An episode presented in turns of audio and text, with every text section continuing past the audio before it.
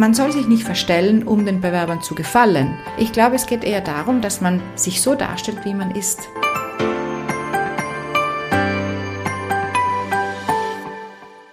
Hallo und herzlich willkommen zu einer neuen Folge von Südtirols erstem Business Podcast, die SWZ trifft. Diesmal Dorothea Mader, Gründerin der People and Culture Agentur Human and Human. Mein Name ist Sabina Drescher, ich bin Redakteurin bei der Südtiroler Wirtschaftszeitung und ich darf unseren heutigen Gast begrüßen. Hallo Frau Mader, schön, dass Sie bei uns sind. Hallo, herzlichen Dank, dass ich dabei sein darf. Dieser Podcast wird präsentiert von Karriere Südtirol, dem Jobportal für Südtirol. Zusammen mit Techno Alpin, unserem Top-Arbeitgeber der Woche, wünschen wir Ihnen gute Unterhaltung.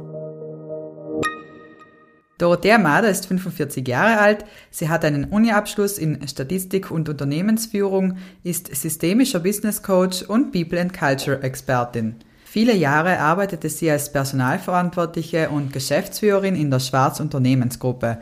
Und heute wollen wir von Dorothea Mader wissen, wie gutes Employer Branding funktioniert.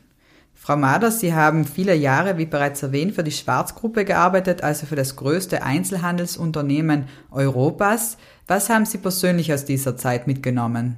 Für mich war die Zeit in der Schwarzgruppe eine sehr spannende, eine, eine sehr intensive Zeit. 14 Jahre lang habe ich dort gearbeitet als Führungskraft in den verschiedensten Bereichen und ich hatte die Möglichkeit, sämtliche Unternehmensbereiche kennenzulernen. Eines, was mich diese ganzen Jahre begleitet hat, war die Tatsache, dass man in dieser Unternehmensgruppe, in diesem Unternehmen eigentlich alles erreichen kann. Ja, dieses geht nicht, gibt's nicht, wird oft belächelt, aber wir haben das wirklich so gelebt und haben mit diesem Satz eigentlich auch wirklich Berge versetzt, haben extrem viel erreicht, nicht nur in Italien, sondern auch in der ganzen Welt als, als Unternehmensgruppe.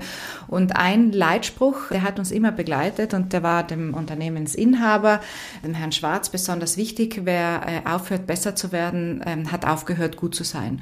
Und das, glaube ich, begleitet mich auch heute weiterhin in meinem, in meinem Leben. Heute, also wo Sie jetzt angekommen sind, in Südtirol wieder zurückgekehrt. Sie haben sich hier selbstständig gemacht und die Agentur Human and Human gegründet. Ihr Fokus liegt auf People and Culture. Was ist denn der Unterschied zum bekannteren Begriff Human Resource, der den meisten geläufig sein dürfte? Human Resource, wie der Name schon sagt, geht es um Ressourcen. Und äh, Ressourcen werden in unserem Verständnis eigentlich ausgeschöpft.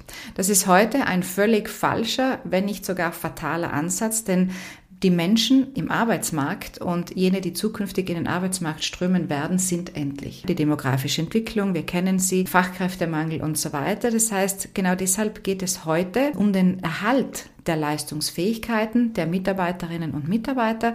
Es geht um deren Motivation, um die Leistungsbereitschaft zu erhöhen und die Wahrung im Besonderen der physischen und äh, psychischen Gesundheit der Mitarbeiterinnen, damit sie den Unternehmen, der Wirtschaft, aber auch der Region so lange wie möglich und im Besonderen auch gesund und glücklich erhalten bleiben. Und dabei sprechen wir nicht nur von den Mitarbeiterinnen und Mitarbeitern am Fließband, es geht im gleichen Maße und es gilt im gleichen Maße für Managerinnen, Unternehmerinnen, Unternehmer. Aus diesem Grund geht es um Menschen und Kultur, also Haltung und Mindset, also um People and Culture und nicht um Ressourcen. Mit Ihrer Agentur beraten Sie Unternehmen hinsichtlich verschiedener Themen. Zum einen geht es um Nachfolge, um die angesprochene Kultur, Unternehmenskultur, um agile Organisation und um Employer Branding, worüber wir ja heute gerne sprechen würden. Kurz zusammengefasst, was versteht man denn unter diesem Begriff? Beim Employer Branding geht es darum, die Marke als Arbeitgebermarke ähnlich einer Produktmarke zu entwickeln. Dazu gehören im Besonderen zwei Säulen. Erstens das interne Employer Branding, also ein attraktiver Arbeitgeber für den Mitarbeiter Bestand zu werden und die Mitarbeiterinnen an das Unternehmen zu binden, zu motivieren und entsprechend die Leistung zu erhöhen. Und zweitens extern, die zweite Säule, das heißt die Marke als Arbeitgeber authentisch nach außen kommunizieren. Und mit authentisch meine ich keine Luftschlösser. Es geht heute nicht darum, dass wir der Welt irgendetwas versprechen, schöne Parolen, schöne Slogans schreiben, und schöne Wortfloskeln verwenden und diese dann nach außen kommunizieren. Es geht darum, dass wir das, was im Unternehmen an Gutem da ist, erfassen, es in Werbebotschaften, in Kommunikationstext verfassen, sammeln und transparent nach außen kommunizieren. Es geht darum, dass wir als Unternehmen für den Bewerber, für die Bewerberin greifbar werden, dass die Bewerberin versteht, auf was sie sich denn einlässt, auf was auf sie zukommt, wenn sie in unser Unternehmen einsteigt. Das hört sich jetzt vielleicht banal an, ist es jedoch nicht, denn es geht hier wirklich um einen strategischen Prozess, der gut geplant und umgesetzt werden muss, damit das Employer Branding auch funktioniert und das Unternehmen Bewerberinnen anzieht, beziehungsweise die Mitarbeiterinnen und Mitarbeiter, die im Unternehmen sind, auch an sich bindet. Es sind also zwei Elemente. Ich arbeite intern an der ersten Säule als attraktiver Arbeitgeber für den Mitarbeiterbestand und im zweiten Schritt extern, um die Bewerberinnen am Markt auf mich aufmerksam zu machen. Für welche Betriebe ist so eine Strategie, wie Sie es genannt haben, interessant? Nur für größere oder können das auch kleinere Betriebe machen? Meiner Meinung nach ist Employer Branding für alle Unternehmen interessant, unabhängig von der Größe. Denn es geht darum, die Mitarbeiterinnen, die im Betrieb sind, zu halten. Das ist, wie wir eben gehört haben, der erste Schritt. Und neue anzuziehen. Und das kann jedes Unternehmen, jeder Betrieb in seinem Umfeld, bei seiner Zielgruppe machen. Wenn wir Mitarbeiterinnen und Mitarbeiter suchen, dann äh, suchen wir nicht irgendwen, sondern wir haben ein ganz spezifisches Bild von der Figur, von dem Profil, das wir, das wir suchen. Und entsprechend geht es darum, dass wir dieses Profil schärfen und genau nach diesem Profil suchen, verstehen, wo diese Zielgruppe sitzt und uns dann entsprechend an diese Zielgruppe punktuell wenden. Denken wir nur an das Beispiel vom Handwerksbetrieb Raffin. Daran können wir uns wahrscheinlich alle noch erinnern, vor zwei, drei Jahren, mit ihrer Kampagne der Vier-Tage-Woche. Das war eine sehr, sehr interessante, geschickte, aber auch authentische Kampagne für Employer Branding. Sie haben wirklich äh, richtig viel Aufmerksamkeit auf sich gezogen und entsprechend auch viele Bewerbungen erhalten. Ja, also ist Employer Branding auch in meinen Augen für einen Handwerksbetrieb eine äh, Strategie, ein Prozess, der zielführend sein kann. Sie haben jetzt ein positives Beispiel genannt. Welche Fehler sehen Sie hingegen im Zusammenhang mit Employer Branding am häufigsten? Kurzum, schöne Floskeln, die formuliert werden, schöne, schöne Slogans, äh, schöne Bilder, die aufgenommen werden, die vielleicht Menschen darstellen, die gar nicht im Unternehmen arbeiten, irgendwelche Models. Das alles ist nicht authentisch. Und wenn wir Employer Branding als einen einfachen Prozess verstehen, mit dem wir Werbung machen wollen nach außen von etwas, was äh, intern keine Kohärenz wiederfindet, dann kann es nicht funktionieren. Was meine ich damit? Wenn ich als Bewerber, als Bewerberin ein Unternehmen suche, bei dem ich mich bewerben möchte, dann schaue ich mir natürlich an, was ist das für ein Unternehmen, was macht das Unternehmen, welche, welche Kultur herrscht in diesem Unternehmen, welche Werte hat das Unternehmen. Und je nachdem, was das, dieses Unternehmen oder dieser Betrieb dann nach außen kommunizieren, fühle ich mich als Bewerberin angesprochen oder nicht. Genau von diesen Texten, die nach außen kommuniziert werden. So, dann werde ich jetzt angesprochen Wochen von dieser Arbeitgeberwerbung, bewerbe mich, komme ins Unternehmen, beginne meinen ersten Arbeitstag und schon bald merke ich vielleicht, dass diese wunderschönen Floskeln, diese schönen Bilder, die gezeigt worden sind, nicht dementsprechend, was dann wirklich im Unternehmen vorherrscht. Das heißt, ich fühle mich irgendwie auch ein Stück weit auf dem Arm genommen. Das Unternehmen war nicht kohärent in der Kommunikation. Und deshalb wird diese Bewerberin, dieser Bewerber das Unternehmen auch wieder verlassen. Und damit steigen natürlich die Recruitingkosten etc. etc. Und das Unternehmen verliert Glaubwürdigkeit am Markt. Also der größte Fehler ist genau dieser. Ich kommuniziere Dinge nach außen, die ich intern nicht halten kann. Und das funktioniert nicht. Also besser schweigen, wenn man nicht die Erwartungen von Kandidatinnen und Kandidaten erfüllen kann, als mit erfundenen oder geschönten Inhalten Werbung zu machen. Ich bin der Meinung, dass jedes Unternehmen seine ganz eigenen und besonderen Charakteristiken hat. Jedes Unternehmen hat eine Kultur, ob groß oder klein, ob explizit daran gearbeitet worden ist oder nicht. In jeder Gruppe von Menschen entsteht eine Kultur. Und diese Kultur ist typisch für diese Organisation. Es geht also nicht darum, dass ich irgendwelche schönen Dinge erstelle, erfinde, die ich dann nach außen kommunizieren kann, sondern dass ich das darstelle, was eigentlich im Unternehmen vorherrscht. Denn nicht jeder sucht nach der gleichen Kultur, nicht jeder sucht nach den gleichen Werten. Es gibt Menschen, die gerne eine offene und eine partizipative Kultur sich wünschen in einem Unternehmen. Es gibt Menschen, die auch sehr gerne für sich alleine arbeiten und dieses ganze drumherum, vielleicht Firmen feiern oder was auch immer, gar nicht möchten. Man soll sich nicht verstellen, um den Bewerbern zu gefallen. Ich glaube, es geht eher darum, dass man sich so darstellt, wie man ist. Denn, äh, wie mein Großvater auch schon immer sagte, für jeden Topf gibt es auch einen Deckel. Wir haben bereits kurz über die zwei Säulen des Employer Branding gesprochen, eben die interne und die externe Säule. Um welche sollte man sich denn zuerst kümmern? Ich würde hier so dieses Prinzip immer zuerst die Hausaufgaben machen, äh, zur Hand nehmen, also intern, die Säule Nummer eins. Also ein attraktiver Arbeitgeber in erster Linie für den Mitarbeiterbestand werden. Wieso? Die Mitarbeiterinnen im Unternehmen, die sind schon da, die leisten schon, die sind schon eingearbeitet, die kennen das Unternehmen bereits. Hier habe ich eine äh, wirklich große Qualität. Hier habe ich einen, einen Schatz, den ich hüte und den ich im besten versuche weiterzuentwickeln, dass der Mitarbeiterbestand, die Mitarbeiterinnen und Mitarbeiter motiviert sind, die besten Leistungen zu geben weiterhin. Also in erster Linie geht es darum, dass ich ein Arbeitsumfeld schaffe, in dem sich der Mitarbeiterbestand wohlfühlt, in dem die Mitarbeiterinnen gut arbeiten können. Zum Beispiel durch gute und einfache Prozesse, durch weniger Bürokratie. Es kann nicht sein, dass ich heute für einen Urlaubsantrag immer noch einen Papierzettel ausdrucke ausdrucken muss, diesen unterschreibe, damit zu meiner Führungskraft gehen muss, diese den wieder unterschreibt. Es gibt heute genügend Möglichkeiten, auch durch die Digitalisierung Prozesse im Unternehmen einfach zu gestalten. Da muss man natürlich ansetzen. Auch die verschiedenen Arbeitsprozesse, wie kann ich diese vereinfachen, wie kann ich sie effizienter gestalten, wie kann ich die Arbeit der Mitarbeiterinnen und Mitarbeiter auch wertvoll gestalten.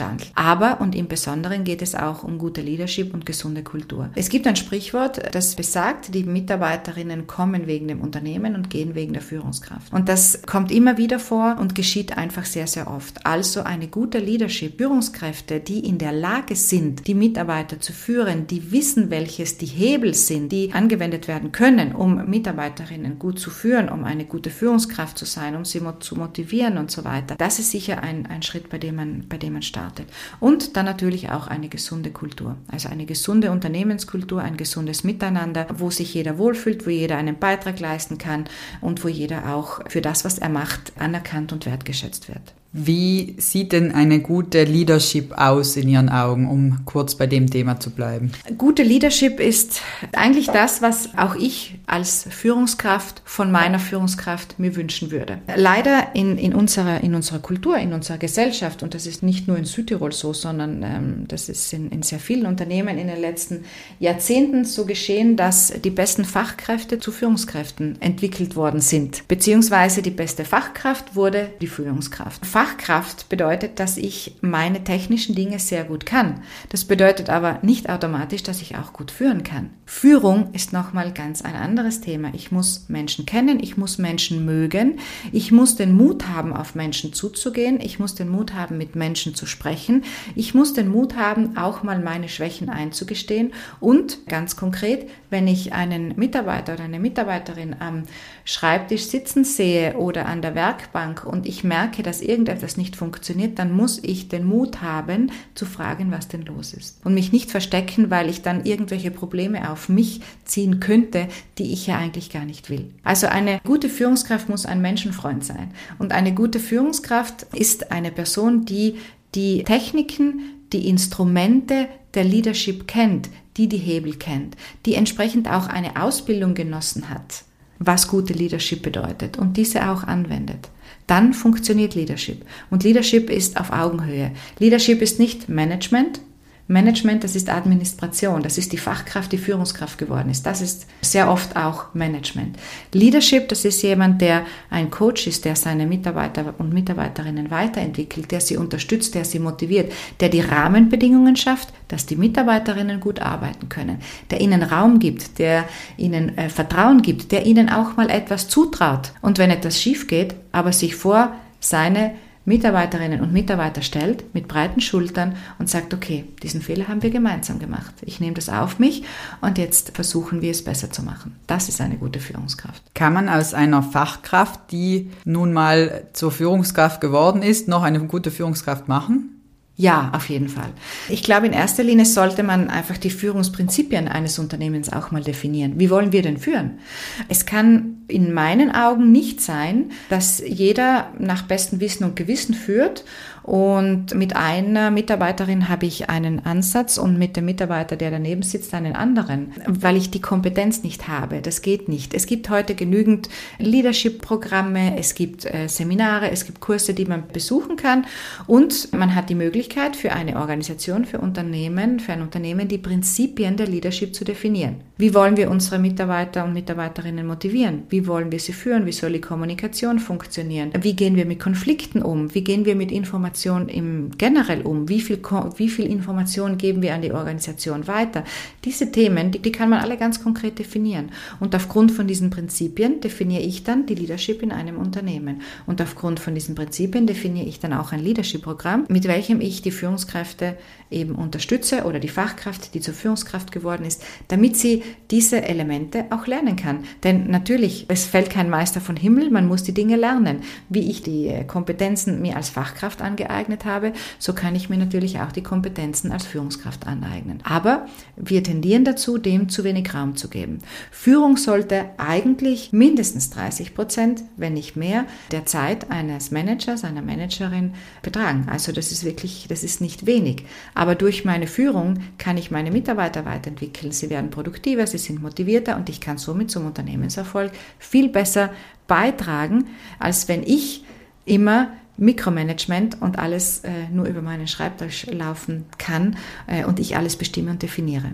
Ja, dann bin ich eigentlich der Flaschenhals, der ich nicht sein will. Und all das kann eine gute Führungskraft in entsprechenden Seminaren lernen. Wenn man nun in einem Unternehmen die Führungskraft geschult hat, wenn man also ein gutes Leadership hat und auch andere Bereiche berücksichtigt, um eben so eine positive Unternehmenskultur zu schaffen, dann hat man sich also ein Image aufgebaut, ist kein unbeschriebenes Blatt mehr, wenn es darum geht, eine Stellenausschreibung zu veröffentlichen. Diese Stellenausschreibungen sind ja auch ein Phänomen für sich und sollten gewissen Kriterien entsprechen. Welche sind das denn heute? Ist es noch die klassische Zeitungsannonce?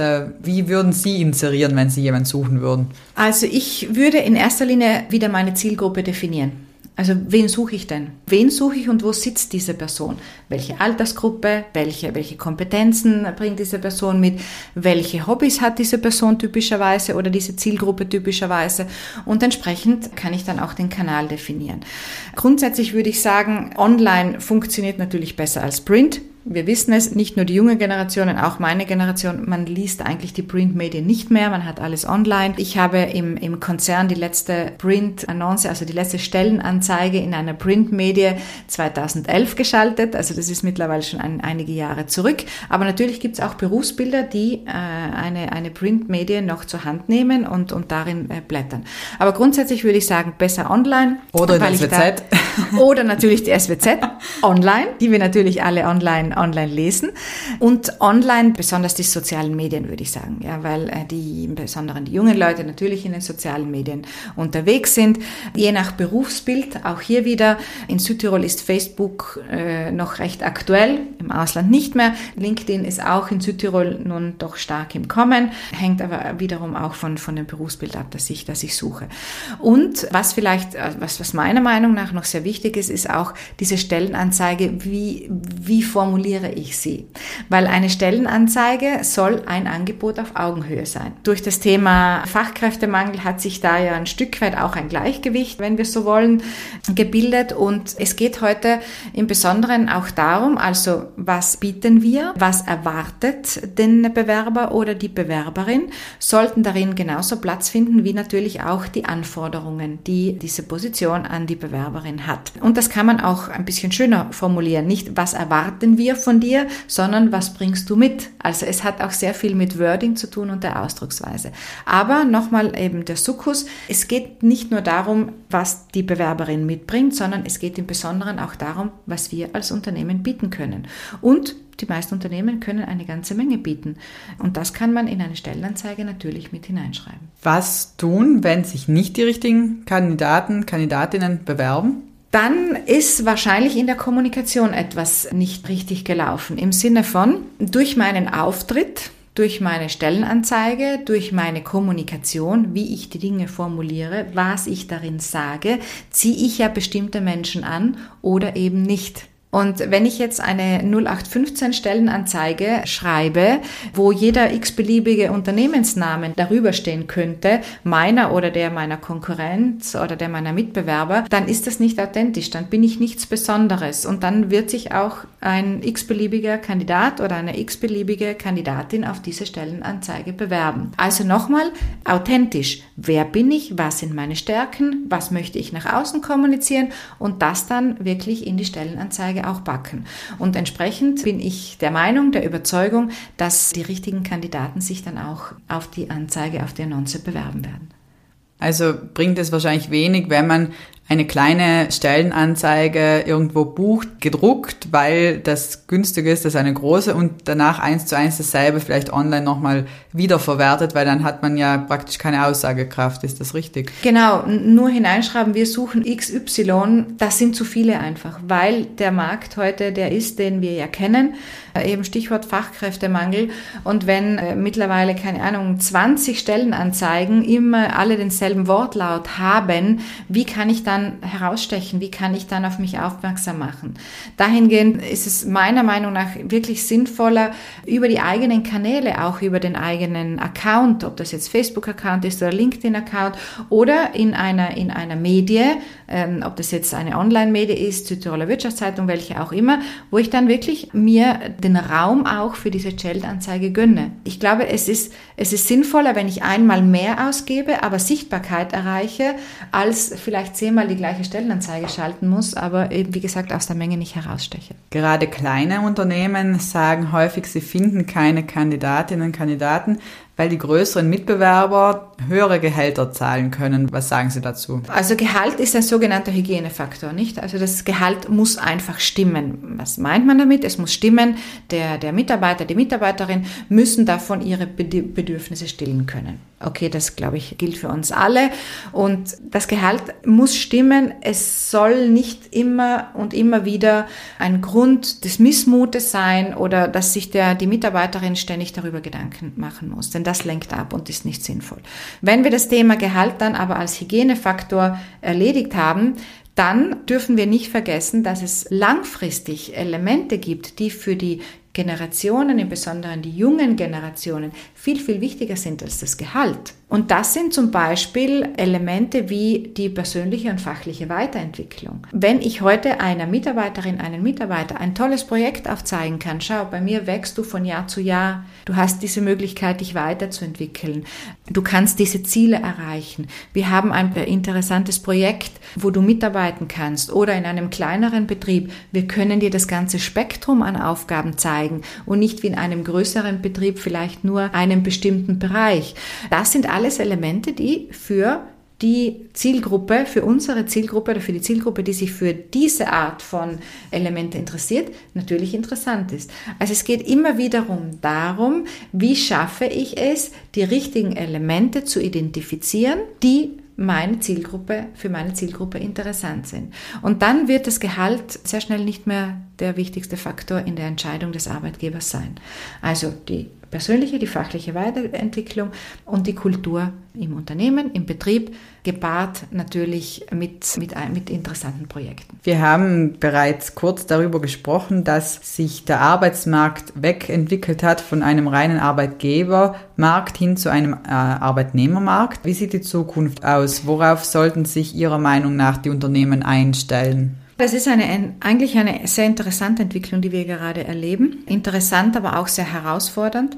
Und ich sehe es, äh, ich sehe es trotzdem als eine, eine, eine sehr große Chance für die Arbeitnehmer und auch für die Arbeitgeber. Ich glaube, es wird natürlich immer weniger Arbeitnehmer am Markt geben, Arbeitnehmerinnen. Äh, wir werden immer mehr einen Arbeitnehmerinnenmarkt haben. Das liegt auf der Hand. Das ist ganz klar, wenn wir ihn so nennen wollen, auch wegen der demografischen Kurve, die weiterhin nach unten tendiert. Auch die Digitalisierung wird uns uns hier nicht wirklich Abhilfe schaffen, denn die Digitalisierung, wie wir das ja bereits erleben, schafft ja neue Arbeitsplätze, schafft neue äh, Geschäftsmodelle. Also darauf können wir uns nicht, nicht verlassen. Es liegt meiner Meinung nach stark an uns, nicht? Ob es ein Arbeitnehmerinnenmarkt bleibt und sich dieser verstärkt oder ob wir einen Arbeitsmarkt an sich auf Augenhöhe hinbekommen. Ich stelle mir den Arbeitsmarkt und die Suche und das, das Finden sozusagen, Angebot, Nachfrage, auch immer als eine Art Geschäft dar. Es ist ja eigentlich ein Vertragspartner, wenn wir so wollen. Arbeitnehmerinnen und Arbeitgeberinnen sind Vertragspartner in einem gemeinsamen Prozess. Die einen suchen Arbeit, die anderen suchen Mitarbeiterinnen. Wo wollen wir uns finden? Wo wollen wir uns treffen? Wo können wir uns treffen? Dass wir gemeinsam das Beste daraus machen. Denn wir wollen ja einen gemeinsamen Weg finden, um Mehrwert zu schaffen in unserer Wirtschaft. Und dahingehend wäre es für mich sehr schön, wenn wir wirklich aufeinander zugehen, auf, auf Augenhöhe miteinander sprechen, sich gegenseitig respektieren. Denn ich bin überzeugt, letztlich wollen wir ja wirklich alle dasselbe, nicht? Es geht darum, dass wir ein gutes und gesund wachsendes Wirtschaftssystem weiterhin für unser Land erhalten können. Aber wir müssen aufeinander zugehen und ein bisschen weg aus diesen Positionen, oh, der böse Arbeitgeber und der arme Arbeitnehmer. Wir sind Vertragspartner auf Augenhöhe. Es geht nur darum, dass wir den richtigen Abschluss finden, der für beide Seiten passt. Dann sind wir glücklich, vielleicht nicht ein Leben lang, aber zumindest für einige Jahre. Der Pool an potenziellen Arbeitnehmern wird für die Arbeitgeber kleiner, das ist klar. In Südtirol insbesondere auch deshalb, weil gerade viele jüngere Fachkräfte ins Ausland abwandern oder in andere italienische Regionen. Was sollte Südtirol Ihrer Meinung nach dagegen unternehmen? Ich hoffe, dass Südtirol nichts gegen die Abwanderung unternimmt, denn ich finde es extrem wichtig für unsere Wirtschaft, dass die jungen Leute über, also über die Grenzen Südtirols, nennen wir sie mal so, nach Süden, nach Norden, Osten und Westen hinausgehen, ins Ausland gehen, Erfahrungen Erfahrungen sammeln, sich weiterbilden, den Horizont erweitern, Kulturen, Menschen kennenlernen, aber auch sich fachliche Kompetenzen aneignen. Und wir Südtirol wachsen noch mit sehr, mit sehr starken Prinzipien auf. Dieses, der fleißige Südtiroler, ich nenne ihn jetzt mal der smarte Südtiroler, so würde ich mir das wünschen, der ist eigentlich international ein, ein sehr gut gesehener und, und auch erfolgreicher, erfolgreicher Mensch. Wir haben sehr viele fantastische Südtirolerinnen und Südtiroler im Ausland, die echt Großes leisten leisten. Und wenn die dann zurückkommen, und es kommen sehr viele zurück, dann bringen die einen unheimlichen Schatz mit. Wertvolle Kompetenzen, die sie dann hier bei uns im Land eben wieder anwenden können und äh, beitragen können, dass auch unsere Wirtschaft weiterhin wächst. Also dahingehend würde ich das sogar, sogar weiter unterstützen. Was wir schaffen sollen und, und was ich mir sehr wünschen würde, was eigentlich für mich auch ein Stück weit Vision für Südtirol ist, ist, dass wir eine Arbeitgebermarke ähm, Südtirol schaffen. Nach dem Beispiel, wenn wir so wollen, oder nach dem Prinzip der Tourismusmarke Südtirol, die wir geschafft haben, in die ganze Welt zu tragen. Und heute, wo, wo immer ich auch hinfahre und hingefahren bin, wenn ich Südtirol nenne, dann leuchten leuchtende Augen ich vor mir gesehen habe und sehe. Es wäre, es wäre wirklich, äh, glaube ich, strategisch sehr, sehr wichtig für unser Land, wenn wir dieses Land, wo so viele gerne Urlaub machen, auch als Arbeitgeberland in unseren Zielmärkten wiederum positionieren könnten. Dafür müssen wir uns aber auch entwickeln. Als Unternehmen bestimmte Kriterien erfüllen, bestimmte Standards erfüllen, bestimmte Benefits denn, denn äh, anbieten, bestimmte Entwicklungsmöglichkeiten, eine bestimmte Kultur, eine offene Leadership, also sehr viele Themen, die wir bereits angesprochen haben in diesem Podcast, in den Unternehmen entwickeln, damit wir auch hier wiederum zuerst die Hausaufgaben machen im Land und dann diese, diese Arbeitgebermarke Südtirol nach außen tragen und, und somit attraktiv werden für, für Menschen, Menschen, die in einer Umgebung, wie wir sie hier haben, gerne leben würden und, und dafür auch gerne arbeiten. Und das Thema Gehalt ist auch hier wiederum nicht immer an erster Stelle, denn es gibt heute schon genügend Beispiele, auch äh, ja, von Kolleginnen und Kolleginnen, die ich jetzt hier in den Jahren, seit ich wieder zurück bin, kennengelernt habe, die aus Deutschland, aus Belgien, aus keine Ahnung woher nach Südtirol gezogen sind, einfach weil sie hier gerne leben. Und dafür verzichten sie auch auf äh, super Managergehälter, die sie vielleicht irgendwo sonst in der Welt erhalten hätten. Was ist mit Aspekten wie dem Wohnen? Ist das ein Minuspunkt für den Standort Südtirol, dass es einfach ziemlich schwierig ist, in äh, manchen Orten eine leistbare Wohnung zu finden? Ja, das ist ein großes Thema. Wir haben einmal das Thema Wohnungen, also das Thema Wohnen, Immobilienmarkt. Äh, hier äh, müssen wir wirklich gemeinsam dieses Konzept ausarbeiten. Ich kann nicht eine Arbeitgebermarke entwickeln und dann eben zum Beispiel keine Wohnmöglichkeiten bieten oder diese nicht bezahlbar sein. Wir haben das Thema Infrastruktur generell. Wie erreiche ich Südtirol? Also die Erreichbarkeit von Südtirol, an der muss gearbeitet werden. Wir haben das Thema Bildung. Wenn wir internationale Fachkräfte äh, anziehen wollen, dann wäre es natürlich wunderschön, wenn wir auch eine, eine englische äh, Schule anbieten können. Es sind mehrere Elemente. Wir haben auch steuerrechtliche Themen. Auch hier gilt es, vielleicht die ein oder andere Idee zu, zu durchdenken, vielleicht die ein oder andere Strategie zu fahren, wie wir ein Gesamtpaket schaffen können, damit diese äh, eventuelle oder mögliche Arbeitgebermarke Südtirol überhaupt entstehen kann. Nicht nur für potenzielle Bewerber, Bewerberinnen aus dem Ausland, sondern auch für die, die schon hier sind, ist es oft schwierig, Beruf und Familie unter einen Hut zu bekommen, weil das Betreuungsangebot einfach nicht so ausgebaut ist. Wie wichtig würden Sie es einschätzen, dass das passiert zeitnah? Es ist extrem wichtig und es ist nicht, es ist nicht fünf vor zwölf, sondern es ist zwölf. Wir haben durch die Pandemie so viele Arbeitsplätze verloren. Äh, sehr viele äh, Frauen, Mütter natürlich im Besonderen äh, mussten zu Hause bleiben, mussten ihren Job aufgeben, weil es einfach nicht handelbar war.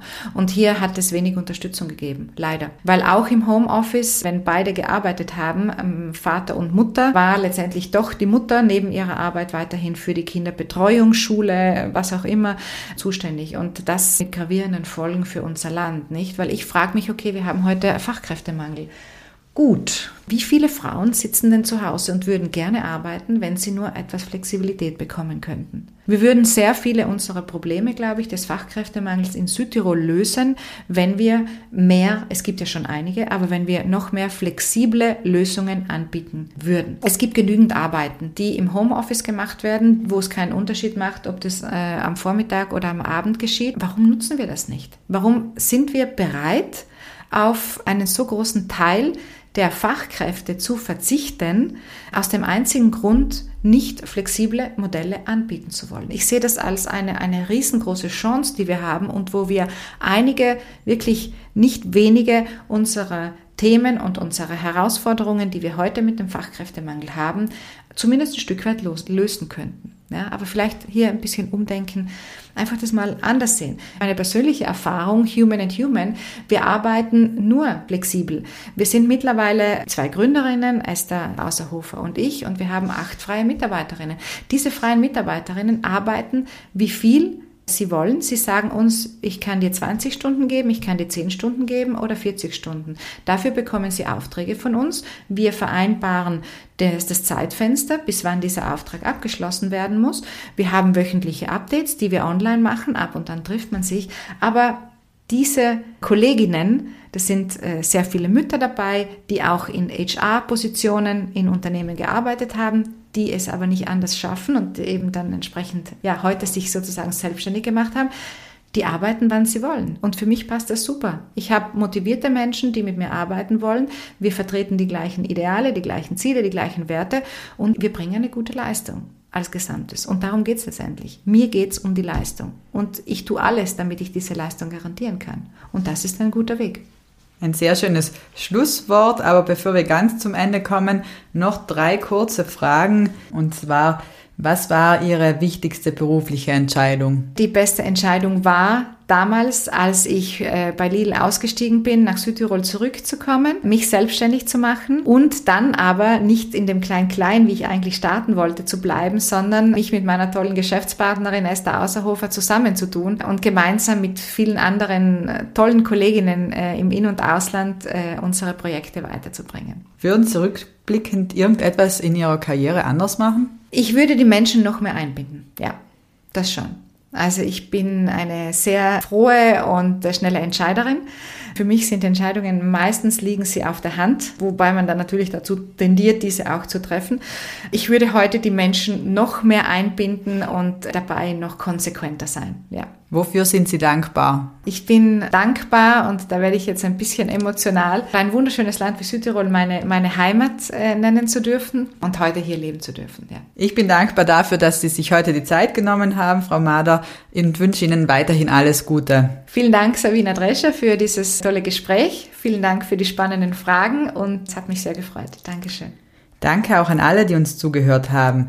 Wir freuen uns, wenn Sie auch beim nächsten Mal wieder mit dabei sind. Für alle, die in der Zwischenzeit Lust auf mehr Interviews und Berichte aus Südtirol's Wirtschaft und Politik haben, gibt's jeden Freitag eine druckfrische SWZ. Oder besuchen Sie uns online unter www.swz.it. Bis zum nächsten Mal, machen Sie es gut.